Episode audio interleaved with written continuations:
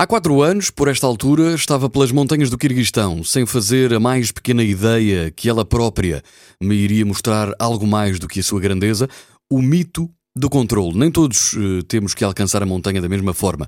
Uns pelos, uh, pelo simples prazer da caminhada, outros pela incessante fuga à rotina ou simplesmente por mera curiosidade. Durante uns dias percorremos os caminhos que nos levariam aos 5 mil metros de altitude. O caminho fez-se bem no início. Tínhamos o rio do nosso lado esquerdo, subidas pouco desniveladas, o trilho verdejante e visível, mochilas às costas, passos curtos e com cadência, e os primeiros quilómetros não se mostraram, eh, enfim, atípicos. Nos dias seguintes, o cenário deixou de ser bonito. Os trilhos desapareceram, as pegadas anteriores deram lugar a sólidas rochas esquecidas pelo tempo, tudo o que era verde deu lugar à imensidão da neve e a única solução era confiar no guia que ia gesticulando, tentando passar alguma tranquilidade. Demos com a fúria dos deuses e demorámos duas horas para conseguir eh, meio quilómetro. Depois do novão, a nitidez deu-nos uma vista extraordinária sobre Alacu Lake, que, ainda assim, estava completamente gelada.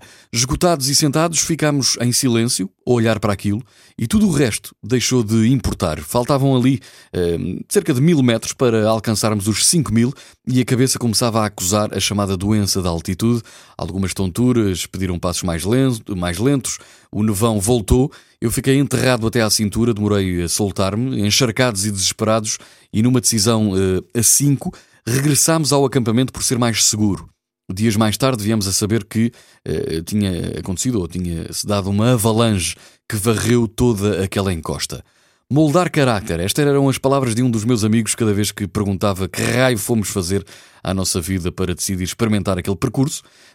Eu prometi a mim mesmo que não voltava à montanha, mas se há coisa que ela própria me ensinou é que nós não controlamos absolutamente nada. Não somos donos de nada, nem das nossas promessas ou das nossas inquietações.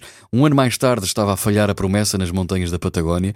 As decisões são inexplicáveis. Eu demorei a perceber porque é que no espaço de um ano o trauma tinha passado, até que afastado das montanhas por uns tempos, percebi a falta que faz.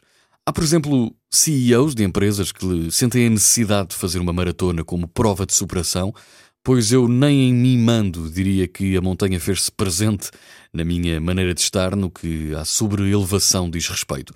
A montanha traz-nos dor e resiliência, orgulho e paciência.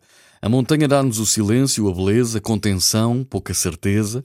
Ir ao seu encontro é como um incêndio íntimo e sigiloso. Passados estes anos, tenho saudades de lá ir. Recentemente estive na Montanha do Pico. A dor precisa de espaço, escreveu um dia a romancista francesa Marguerite Duras. A montanha também.